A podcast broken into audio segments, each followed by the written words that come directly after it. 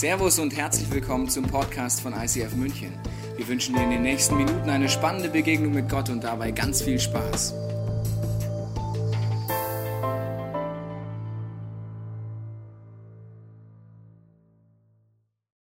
Liebes ICF, wir starten heute weiter durch mit unserer Serie Radicals Gott schreibt Geschichte. Wir haben uns schon zwei große der Kirchengeschichte angeguckt und es ist mir ein Privileg, heute unseren heutigen Guest Preacher begrüßen zu dürfen. Das ist Christian Gfeller vom ICF Schaffhausen. Für mich ist er jemand, der auch bereits Kirchengeschichte mitgeprägt hat in Deutschland, in Europa. ICF Schaffhausen hat gestartet vor wenigen Jahren. Sie haben durchgestartet von einer auf vier Celebration innerhalb von einem Jahr mit dem Ziel, möglichst vielen Menschen zu helfen, Kirche neu zu erleben, Gott neu zu erleben. Und der Herzschlag vom ICF Schaffhausen finde ich immer wieder faszinierend. Es geht um einzelne Menschen. Egal ob wenige Leute in einzelnen Gottesdiensten sind oder viele in anderen Gottesdiensten, sie geben gleich Gas und sagen, es lohnt sich jeder Gottesdienst, wenn nur ein Besucher kommen würde, der dadurch Jesus kennenlernen kann. Christian, es ist genial, dass du da bist. Es ist ein großes Privileg, dass du heute bei uns predigst. Leider bin ich nicht dabei. Ich werde im ICF Vorarlberg in Österreich die Stellung halten und dort predigen. Ich freue mich bereits jetzt auf den Videopodcast. Und was du gleich erleben wirst, wenn du auf die Bühne kommst, ist, wie ICF München ausflippen kann, wie es jubeln kann zu besten Oktoberfestzeiten, wenn wir dich hier vorne begrüßen. Liebes ICF, lasst uns ausflippen, lasst uns jubeln für Christian Gfeller. Christian, komm nach vorne.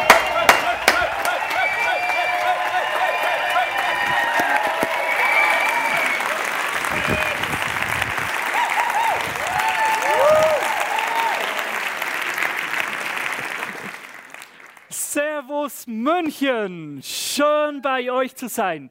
Ich bin euer Fan, durch und durch. Ein Riesenvorrecht bei euch in eurer Kirche heute mit dabei zu sein, aus verschiedenen Gründen. Erstens, ich bin Tobi Teichen-Fan. Der Junge macht mich besser. Weißt du wieso? Erstens, er spricht besser über mich, als ich bin.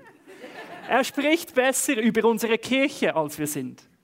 Nur äh, für die Wahrheit, wir machen erst drei Gottesdienste. Vier turnt heiß und ganz ehrlich, das Treffen am Schluss nach einem Sonntag in unsere Wege kann man gut auch als Gottesdienst bezeichnen. Also so oder so, ob es jetzt drei oder vier sind, wir machen doch den einen oder anderen Gottesdienst. Ich liebe Tobi, weil er ein guter Freund ist von mir, ein guter Coach, der ähm, mich immer wieder neu inspiriert und ermutigt. Und ich liebe ICF München. Wisst ihr wieso? Ich bin im ICF, weil es eine Kirche ist, die dafür brennt, dass Menschen in eine persönliche und wachsende Beziehung zu Jesus finden. Und wenn ich hier in München bin, wenn ich Geschichten vom ICF München höre, dann merke ich, das ist eine Kirche, die dafür brennt, dass eine ganze Stadt Kirche neu erleben kann, dass einzelne Menschen in eine Beziehung zu Jesus finden können. Und das überwältigt mich. Und Schaut euch mal an, schaut mal, was Gott mit euch schon tut. Ihr macht am Morgen Celebrations, am Morgen Gottesdienst. Und als ICF sprechen wir alle Generationen an und besonders auch die, die Samstag in den Ausgang gehen. Und ihr seid rappelvoll am Sonntagmorgen. Was passiert mit euch, wenn ihr am Abend beginnt? Das hier ist Kirchengeschichte. Ich freue mich auf das, was Gott tun wird mit dem Neuraum und was ich alles noch von München, äh, von München hören werde. Und ich bin geehrt, ein Teil eurer Geschichte zu sein, heute an diesem Sonntagmorgen. Zusammen sind wir auch in einer neuen Serie, für euch nicht mehr so neu, für mich schon, Radicals, Kirchengeschichte. Schauen wir zusammen an, was Gott alles schon getan hat, bewegt hat in den Jahren vor uns. Christsein ist nicht eine neue Erfindung. Nein, es ist etwas, das es schon seit Jahrzehnten, seit Jahrhunderten gibt. Im Hebräerbrief lesen wir, Kapitel 12, Vers 1, wir sind also von einer großen Schar von Zeugen umgeben, deren Leben uns zeigt, dass es durch den Glauben möglich ist, den uns aufgetragenen Kampf zu bestehen. Deshalb wollen auch wir, wie Läufer bei einem Wettkampf mit aller Ausdauer, dem Ziel entgegenlaufen. Wir wollen alles ablegen, was uns beim Laufen hindert, uns von der Sünde trennt, trennen, die uns so leicht gefangen nimmt. Deshalb liebe ich die Serie Radicals, deshalb bin ich begeistert von Kirchengeschichte. Die Geschichte ist voll mit Menschen, die vor uns Christ waren. Vielleicht bist du heute da und du interessierst dich für den christlichen Glauben. Dann kannst du ermutigt werden von der Geschichte, die vor uns liegt, die volle Beispiele ist von Menschen, die sich mit dem Glauben auseinandergesetzt haben. Und du hast ein Beispiel, was passiert, wenn du dich auf das Wagnis einlässt, mit Jesus vorwärts zu gehen. Wenn du heute schon Christ bist, dann ist die Kirchengeschichte so eine Ermutigung, dran zu bleiben, vorwärts zu gehen. Und du darfst wissen, der Glauben rendiert sich. Du siehst, was Gott alles getan hat durch Menschen wie dich und mich. Und genau das will er auch heute tun, kann er und wird er tun. Gott will Geschichte schreiben mit dem ICF München, mit dir und mit mir. Heute lernen wollen wir von William Booth, Gründer der Heilsarmee. Gelebt hat er von 10. April 1829 und gestorben ist er am 20. August 1912. Und was mich interessiert ist, was geschah zwischen Geburt und Tod. Ich hoffe, dass dieses Leben dich heute inspiriert und herausfordert. Ich bete noch zum Start. Jesus, ich danke dir für jedes Einzelne, das heute da ist. Ich danke dir, dass wir Teil sind einer großen Geschichte, die du mit der Menschheit schreibst. Dass wir Teil sein können von dieser Liebesgeschichte, von deine Geschichte, wie du uns als Einzelpersonen, aber uns als ganze Menschheit nicht loslässt, uns immer wieder nachgehst, weil du mit uns zusammen sein willst. Und ich bitte dich, Jesus, dass wir inspiriert sein dürfen durch diese Vorbilder, die vor uns gelebt haben, heute speziell von William Booth. Und dass wir eine Generation sein können, die genauso, ja noch, noch viel mehr für dich lebt und dafür geht, dass Menschen zu dir finden können. Sprich ganz individuell zu jedem Einzelnen heute an diesem Morgen und verändere unser Leben. Schenk uns den Mut, trotz Gegenwind für dich voranzugehen. Amen. Amen. Beginnen möchte ich nicht mit William Booth, sondern mit Boldy Newbold. Was für ein guter Name. Boldy Newbold. Wer ist das? Der kommt nirgends vor, ist kein Radicals. Es wird nie ein ICF geben, die sagt, wir machen eine Radical-Serie, heute geht es um Boldy Newbold. Und trotzdem ist Boldy Newbold für die heutige Predigt so entscheidend. Boldy Newbold war ein alter Schulkollege von William Booth. Die gingen zusammen in die Grundschule. Und wie es so ist, Kennst du die Leute aus der Grundschule? Man lebt sich ein wenig auseinander. Der eine macht diese Lehre, der andere macht dort Abitur. Jeder geht seinen Weg. Und dann gibt es diese Momente, diese Ereignisse, wo du durch die Straßen von München läufst und plötzlich siehst du deinen alten Kollegen. Und so ging es dem William Booth. Der schlenderte, war gerade fertig mit der Arbeit bei der Lehre, die er gemacht hat als Pfandleiher. Und plötzlich sah er den Boldi. Er sagte, ja Boldi, was geht? Schön, dich zu sehen, Boldi. Ja, William, flott siehst du aus, was läuft, was geht. Ja, weißt, ist, ist streng beim Pfandleiher und so, viel zu tun. Ja, siehst gut aus. Was machst du? Was läuft? Und wie es so ist, man spricht dann über die Leute, die nicht da ist, da sind. Und so kamen sie auf den Willi zu sprechen. Und der, der William fragte, ja, wie geht's denn dem Willi? Und der Bolde sagt, ja, der Willi, ja, dem Willi, dem geht's vorzüglich. Echt gut. Der Willi, der kommt dann so treffen. Weißt du, mit mir zusammen gehen wir da so an euch dahin. Der Willi ein wenig skeptisch. Ja, was für Treffen dann? Was machst du mit Willi? Boldi, erzähl mal. Ja, weißt du, wir gehen da am Sonntag so in ein Kino. Und dann erzählt da einer etwas und es wird von der Bibel erzählt. Und das tut echt gut. Krass, was da so abgeht. Und der William war interessiert und sagte, Bibel, da, da will ich mehr wissen. Und der Boldi sagt, ja, weißt du was, komm mal vorbei. Gleich beim Sendlinger Tor, jeden Sonntag, 9.30 Uhr, 10.30 Uhr, sei dabei. Und der William ging mit in einen Gottesdienst. Er wurde eingeladen, kam in eine Kirche und erlebte Gott. Schritt für Schritt für ihn war es ein Prozess. Immer mehr lernte er diesen Jesus kennen. Er merkte, wow, da ist ein Gott, der verurteilt mich nicht, der liebt mich. Aber ganz ehrlich, wenn ich mein Leben anschaue, ich lebe nicht so, wie es Gott entspricht. Und das hat ihn nicht mehr losgelassen. Er wusste, was er für Fehler gemacht hatte, wie er diesem liebenden Gott nicht entsprach. Und er merkte, ich will mich verändern. Und so entschloss er sich, sein Leben in die Hände Gottes zu geben. Und hat gesagt, ich will von heute bis in alle Ewigkeit für Jesus leben. Und diese Begegnung hat William so tief berührt, dass er bis an sein Lebensende immer all in ging, immer nur noch für diesen Jesus lebte. Und alles begann mit einem einfachen Gespräch irgendwo auf der Straße, als sich zwei ehemalige Schulkollegen wieder trafen. Das ist so krass. Wir hören immer die großen Geschichten und vergessen dabei, dass hinter jedem großen Mann, hinter jeder großen Geschichte sind kleine alltägliche Begegnungen.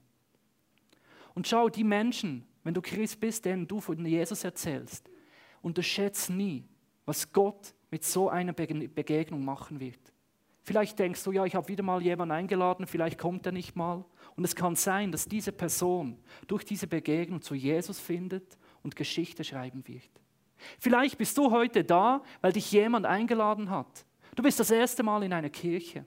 Und ich glaube, dass die Möglichkeit besteht, dass Jesus einzigartig in dein Leben spricht und dieser Tag, dieser Gottesdienst hier, dein Leben so auf den Kopf stellen wird, dass in den nächsten Jahrzehnten Gott durch dich durch ganz Europa transformieren wird, durch dich durch Geschichte schreiben wird. Das ist das Potenzial, das in einer alltäglichen Begegnung steckt. Das ist das Potenzial von heute Morgen in diesem Gottesdienst. Gott kann dein Leben so grundlegend prägen, damit du verändert wirst und durch dich die Welt, ganz Europa verändert wird. Und das ist mit William geschehen. Dieser Gott hat etwas in ihm ausgelöst. Diese Begegnung mit diesem Jesus hat ihn nicht mehr kalt gelassen. Er begann von Jesus zu erzählen. Er ging auf die Straße, packte sich ein Fass, stand drauf und erzählte, Jungs und Mädels, kehrt um, tut Buße, das Himmelreich ist nah, bekehrt euch zu Jesus. Einmal tat er das auf einer Treppe vor einer Wohnung von einem stadtbekannten Alkoholiker. Und der fand das nicht cool. Vielleicht hattest du auch schon mal ein Kater. Und wenn du da so am Morgen oder weiß nicht um welche Uhrzeit da in deinem Bett liegst, dein Kopf vom Alkohol dröhnt und dann schreit einer draußen Jesus, Jesus, Jesus und du denkst, ich habe Kopfschmerzen. Geht wohl gar nicht, oder? Dann stürmt der raus und sagt, was läuft hier? Meine Treppe, mein Haus, mein Kopf du bist ruhig. Und der William, 17 Jahre alt, schaut ihm in die Augen und sagt, weißt du was? Jack, Gott liebt dich und er liebt deine Frau. Und du hast deine Frau auch mal geliebt. Plötzlich wird der Alkoholiker, der noch so laut aufbrausend war, in einem Moment plötzlich ganz anders. Still, nachdenklich, Ruhe. Und plötzlich sagt dieser Jack ganz leise, wirklich, Gott liebt mich. Kann das sein? Und Wilhelm sagte, ja, er liebt dich. Und kniet mit diesem Jack nieder auf der Straße und sie beten zusammen das Gebet, um Jesus in das Herz einzuladen. Und dieser Alkoholiker wird frei von seiner Sucht, beginnt seine Frau zu ehren, anders zu behandeln. Und William merkt, hey, Jesus kann nicht nur mein Leben verändern, nein, mehr als das. Durch mich durch. Wenn ich von Jesus erzähle, kann er die schlimmsten, zerstörtesten, kaputtesten Menschen berühren, verändern und retten. Und von diesem Tag an merkte ich, ich werde für Jesus gehen, von Jesus erzählen. Er bekam die Möglichkeit, in einen vollzeitlichen Dienst zu gehen. Das machte er aber ganz bewusst nicht in der Kirche, wo er zum Glauben kam, weil damals bei den Methodisten, die so gut gestartet haben mit Wesley in die Kirche, die er ging, konnte er die Leute, die sich auf der Straße bekehrten, nicht mehr mitnehmen. Weil es die Leute sagten, wo, was wollen wir mit diesen Menschen, die da stinken und komisch aussehen? Die dürfen nicht in die besten Plätze. Und William hielt sich nie an Regeln. Der nahm einfach eine ganze Reihe mit, setzte sie in die besten Plätze und die Leute, das passte, passte für die gar nicht. Also wurde er Teil einer Reformbewegung, die sich New Connection nannte. Und dort bekam er die Möglichkeit, weil er von einer reichen Person gesponsert wurde, in den vollzeitlichen Dienst zu gehen und ganz als Prediger zu leben und zu arbeiten. Und bei dieser Organisation, der New Connection, fand er die große Liebe, die Katharina Booth.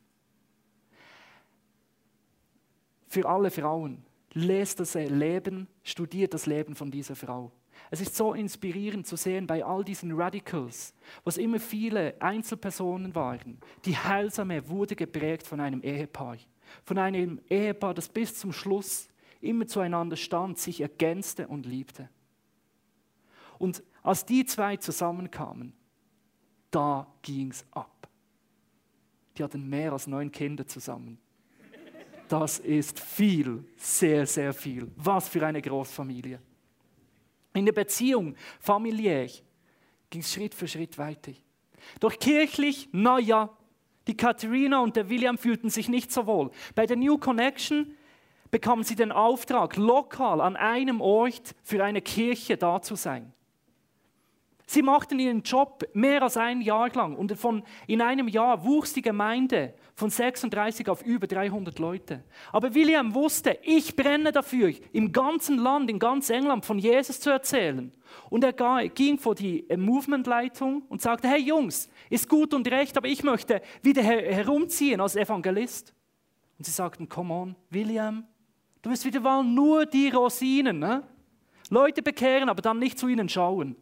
Wir wollen, dass du lokal an einem Ort bleibst und dort weiterhin die Gemeinde aufbaust, zur Gemeinde sorgst. Okay, macht er nochmals ein Jahr. Gab Vollgas, führte Menschen zu Jesus. Eine nach dem anderen gewann er. Nach dem zweiten Jahr sagt er wieder, Leute, ich muss raus, ich muss auf die Straßen, ich will von Jesus erzählen, ich will als Evangelist arbeiten. Und die Organisation sagte nochmals, nee William, du bleibst. Da hat er die Nase voll. Er betete zusammen mit Katharina, überlegte sich, sollen wir, sollen wir nicht? Und sie kamen zum Schluss, weißt du was, wir riskieren es, wir kündigen. Da hatten sie schon vier Kinder. Und mit einer Familie, mit vier Kindern, darauf zu verzichten, ein sicheres Einkommen zu haben, ist nicht easy, ist nicht einfach. Aber sie gingen den Schritt. Sie bauten nicht auf Sicherheit, machten sie nie, sie bauten auf Jesus. Und schon kam die nächste Möglichkeit. Sie wurden eingeladen, bei einem anderen Prediger eine Serie zu machen, vier, fünf Sonntage, dort von Jesus zu erzählen. Aus diesen vier, fünf Sonntagen wurden 18 Monate und es bekehrten sich mehr als 7000 Menschen. Daraufhin zog es sie zurück nach England, London. Und sie gingen an einen der schlimmsten Viertel. Und zwar war das das Londoner East. Im Londoner East begann William wieder auf den Straßen zu predigen, zu evangelisieren. Und Menschen aus den untersten Schichten, die nie in eine Kirche gingen, kamen zum Glauben, wurden errettet, wurden verändert. Und diese Bewegung wuchs und wuchs und wuchs. Und so entstand die Missionsgesellschaft. Zuerst wurde sie noch die Londoner East Missionsgesellschaft genannt. Aber die Arbeit war nicht nur auf London fokussiert, das wuchs, wurde immer wie größer hatte Einfluss auf ganz England. Und irgendwann hatte William zu viel und es legte ihn ganze zwei Jahre ins Bett. Wenn du flach liegst, hast du Zeit zum Denken, Überdenken, neu zu strukturieren. Und er merkte, hey, ich kann das nicht mehr handeln, die Arbeit wird so groß, ich weiß nicht mehr, was ich tun soll.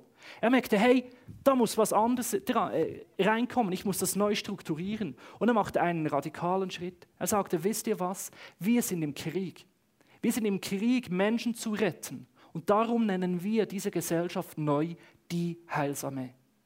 Und das ist nicht nur ein Name, das war Programm. Er war der erste General, Offiziere, Soldaten, es war stroff eingerichtet wie im Militär. Vielleicht kennst du das vom Wehrdienst. Klare Aufgaben, klare Linien und der Buff als General. Und der Rest ist Geschichte. Bis heute existiert die Heilsame. Und was mich so berührt bei der Heilsame, ist dieses Herz, egal was es kostet, sich zu investieren, dass Menschen gerettet werden, Menschen zu Jesus finden. William und Katharina gingen immer wieder neue Wege. Sie fragten sich, was müssen wir tun, damit Menschen gerettet werden? Wie muss Kirche sein, damit wir unsere Freunde, die Menschen, die wir auf der Straße erleben, einladen können. Und sie lernten immer dazu, die Heilsarmee war immer im Wandel. Einmal war der William auf der Straße, hatte zwei Bodyguards dabei, die waren so richtig Bam und Bläsermusikig. Und dann aus irgendeinem Anlass begannen die zu spielen. Und die Leute kamen, sangen mit, sie spielten bekannte Lieder aus den, äh, aus den Beizen. Da, da, da, da, da, da, da, wo jeder mitjohlen konnte. Und William merkte, wow, krass. Das bewegt was, das macht die Leute offen, damit sie offen sind für Jesus. Und er sagte sich, weißt du was, es kann nicht sein, dass der Teufel die gute Musik hat. Der beste Komponist ist und bleibt Gott, der Erfinder von allem, auch von der Musik. Ich bin Christ, das ist mein Vater, Musik ist mir. Also hat er die aktuelle Musik umgeschrieben und zurück in die Kirche gebracht. Er versuchte zu predigen, manchmal ging es besser, manchmal schlechter. Einmal ging, gab es ein Event, da wollte niemand zuhören und er dachte sich, was mache ich? Lass ich jemand anders reden. Er sagte, hey, du, ein, ein Zigeuner, hast dich bekehrt, erst eine Woche her, erzähl du mal. Und dann erzählte der frisch, ohne Ausbildung, ohne Ordination, einfach sein Zeugnis, seine Geschichte. Und plötzlich war der Saal ruhig, alle hörten zu. Und William merkte, das funktioniert, so kann ich Menschen erreichen. Also bauen wir Zeugnisse in unseren Gottesdienst rein. Katharina merkte, wie sie immer wieder gedrängt wurde vom Heiligen Geist auch zu predigen, aber zu dieser Zeit, na ja, war nicht so angebracht. Aber dann kam sie zum Schluss, nee, wenn das ist, das ist, was Gott will, dann machen wir es. Und Katharina begann zu predigen. Das führte so dahin, dass sie mehr eingeladen wurde als William. Und die Heilsame ist eine der ersten Organisationen, wo Männer und Frauen gleich zum Dienst und auch zum Predigen zugelassen sind. Und Gott brauchte es, zum Menschen zu retten und zu verändern. Sie hatten keine Seele. Kirchen waren eher so, uh, was geht mit denen? Blasmusik, Frauen, die predigen. Mm. Die Türen gingen zu. Kennt ihr hier in München? Das Location-Problem, wo gehen wir hin? Nichts Neues hatte die Heilsarmee. Was machst du? Du kaufst ein Zelt. Also haben sie ein Zelt aufgestellt, dort gepredigt. Sie gingen in Kinos, in Theater, in öffentliche Räume. Und das Baby wuchs und wuchs und wuchs und wuchs. Wir machen drei Celebrations in Schaffhausen. Cool. Wir machen hier in München zwei, längerfristig mehr. Man spricht von Multisite, man könnte an mehreren Orten Kirche machen. Und wir als ICF denken immer, wow, wir sind am Puls der Zeit. Wir sind modern. Höchstwahrscheinlich hat noch niemand das gemacht. Wir haben die neuen Ideen. Ist leider nicht so. Das ist auch was Schönes an Kirchengeschichte. Es macht dich demütig. Multisite, mehrere Gottesdienste, nichts Neues. Die Heilsame machte zu den Höchstzeiten an ein, in einer Woche, in einer Woche 70 Gottesdiensten an neun verschiedenen Orten. Hat noch viel Raum. Wenn wir sagen, uh, ist viel, einen ganzen Sonntag investieren und so. Mag sein. Heilsame 70 Gottesdienste an neun verschiedenen Orten. Und bis ins hohe Alter hörte das nicht auf bei William. Immer wieder neue Wege zu finden, wie man Menschen retten kann. Da kam das Auto und er sagte sich, wow, finde ich gut. Hat ein Auto gekauft, konnte noch mehr, noch schneller überall hinfahren, noch mehr Möglichkeiten von Jesus zu erzählen. Und so wuchs und wuchs und wuchs und wuchs die Heilsame. Bis heute. Ist sie da? Ist sie aktiv? Besonders auch im sozialen Bereich. William merkte, hey, ich kann nicht nur Menschen von Jesus erzählen, wenn ich ihnen nicht auch ganz praktisch helfe. Und so investierte er sich mit der ganzen Organisation in, in den Sozialdienst. Was damit begann, Menschen einfach zu essen zu geben, endete in einem Buch, das William schrieb, wie man die ganze soziale Reform verändern kann. Und sehr viele soziale Institutionen, wie wir sie heute kennen, europaweit, sind inspiriert von dem Denken und Handeln von der Heilsarmee, ganz speziell von Katharina und von William. Und so waren sie immer dran, Kirche zu machen, damit Menschen zu Jesus finden können. Was löst das bei dir aus, wenn du diese Geschichte hörst? Kirchengeschichte, die Radical-Serie, ist für mich ein zweischneidiges Schwert. Auf der einen Seite, für mich persönlich, bin ich inspiriert und denke, wow, Das möchte ich auch. Auf der anderen Seite frage ich mich, pff, schau mal mein, mein Leben an. Ich bin nicht so krass, ich bin nicht so radikal. Und ich frage mich, wie kann ich auch so viel bewegen? Ich denke, auf der einen Seite ist so wichtig zu wissen, dass Gott individuell ist. Du bist kein William Booth, ich auch nicht. Und Gott will keine Kopien, sondern Originale. Und er will mit dir eine ganz persönliche Radicals-Geschichte schreiben.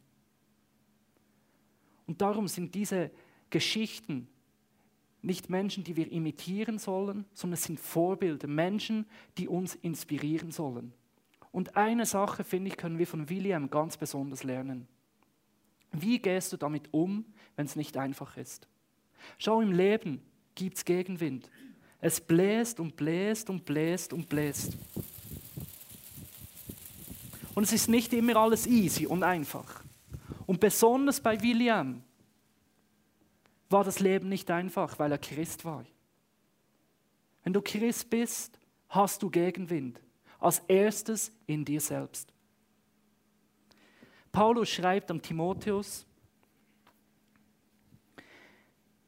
und zwar zweiter Brief, Kapitel 2, ab Vers 3, und sei als ein guter Soldat Jesus Christi bereit, zusammen mit mir für das Evangelium zu leiden. Kein Soldat, der in den Krieg zieht, lässt sich durch die Dinge des täglichen Lebens von seinen Aufgaben ablenken. Schließlich möchte er, dass der, der ihn angeworben hat, mit ihm zufrieden ist. Ich glaube, das ist der größte Gegenwind, den ich habe, den du hast. Der in mir selbst. Wie oft merke ich, mm, das ist ein Kompromiss. Wie oft merke ich, oh, da will ich nicht, da kann ich nicht so leben, wie es Jesus will. Und William Booth war immer davon geprägt, egal was Gott sagt, ich tu's. Das hat anbegonnen in der Lehr angefangen in der Lehrzeit als Pfandhändler. Es war normal, sonntags zu arbeiten. Er übergab sein Leben Jesus und merkte, ich komme in Konflikt, ich kann das, ich will das nicht. Am Sonntag will ich Zeit haben für Kirche. Also ging er zu seinem Lehrmeister und sagte, ich komme nicht mehr am Sonntag. Und der Lehrmeister sagte, dann musst du gar nicht mehr kommen. Ciao, William. Du bist gekündigt. Und er machte es, riskierte es und sagte, okay, ich weiß, was Gott von mir will, egal, auch wenn es meine Stelle kostet, ich gehe den Weg. Und es ging keine Woche, da ist der Lehrmeister wieder zurückgekommen und gesagt, okay, du hast recht, ich brauche dich, Special Deal, du hast am Sonntag frei.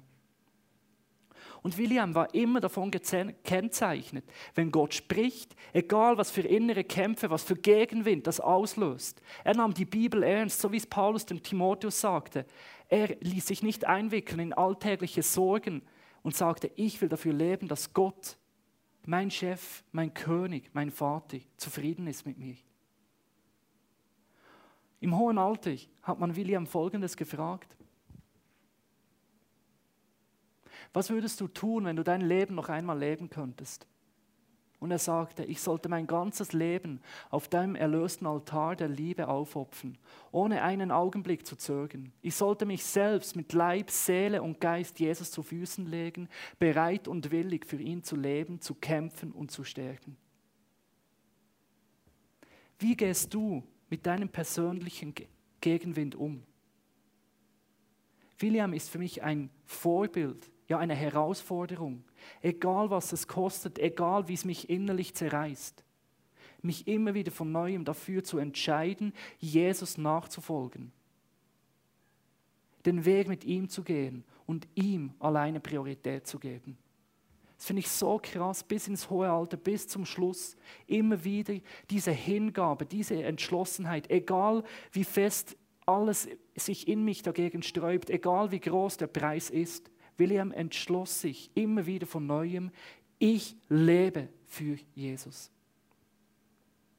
Und wenn du so entschlossen in deinem inneren Gegenwind immer wieder mit der Kraft Gottes entgegentrittst und Schritt für Schritt dich entschließt, für Jesus zu leben, dann wirst du den inneren Gegenwind überwinden, aber das wird äußeren Gegenwind auslösen.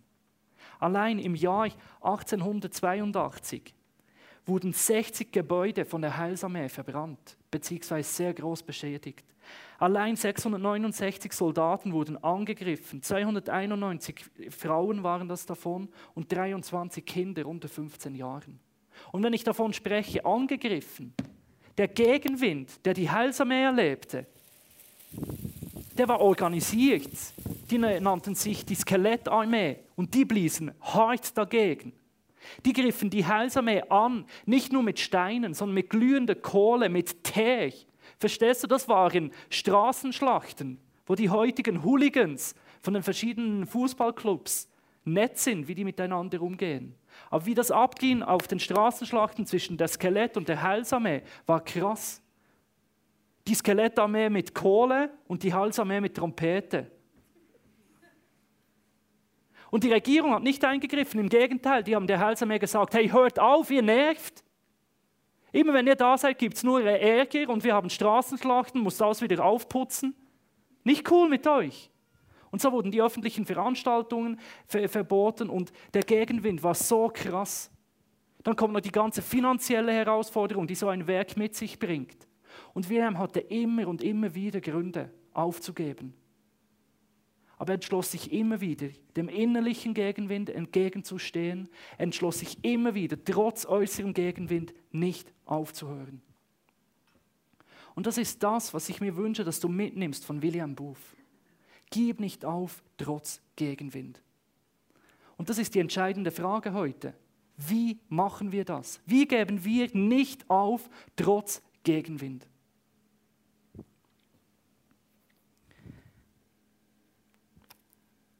Ein hilfreicher Vers dazu, auch im zweiten Timotheusbrief, Kapitel 4, Vers 8. Da schreibt Paulus an Timotheus, nun liegt der Siegeskranz für mich bereit. Die Gerechtigkeit, die der Herr, der gerechte Richter, mir an jenem großen Tag gegeben, geben wird. Und nicht nur mir, sondern auch allen anderen, die ihn lieben und auf sein Kommen warten. Und nicht nur mir, sondern auch allen anderen, die ihn lieben und auf sein Kommen warten.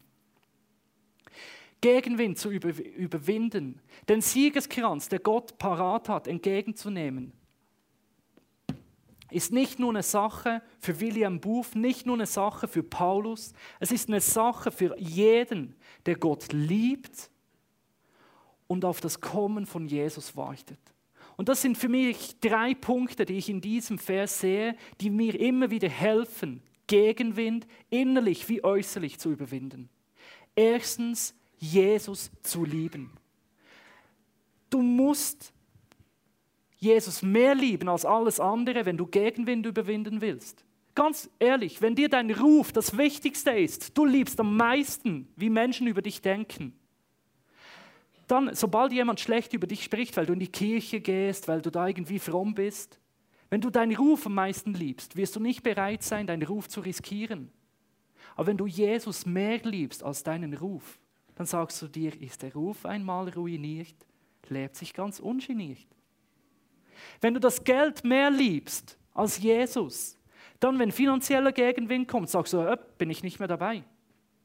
Aber wenn du Jesus mehr liebst als alles andere, was dir Geld zu bieten hat, und du sagst nicht, Geld ist mein Versorger, sondern Jesus, dann sagst du, okay, und ich bin bereit, auch wenn es finanziell herausfordernd wird, Schritte zu gehen, weil ich Jesus mehr liebe als alles andere. Willst du Gegenwind überwinden, beginnt das dort, wo du Jesus liebst. Das kann für dich heute der erste Schritt sein, dass du sagst, Jesus, komm in mein Leben, ich will deine Liebe erleben. Oder dass du heute zum hundertsten, ja zum tausendsten Mal, sagst, Jesus, ich liebe dich und ich will in dieser Liebe wachsen, ich will sie mehr erfahren, erkennen und in dieser Liebe leben. Ich wünsche mir das, dass meine Liebe wächst von Jahr zu Jahr zu meinem Jesus. Zweitens, nicht aufgeben. Warten heißt nicht aufgeben. So oft sagen wir, ja, du musst einfach genug glauben, dann verändert sich alles. Das ist manchmal so. Aber in den meisten Fällen glaube ich, glauben. Zu glauben bedeutet, festzuhalten in dem, wo du bist.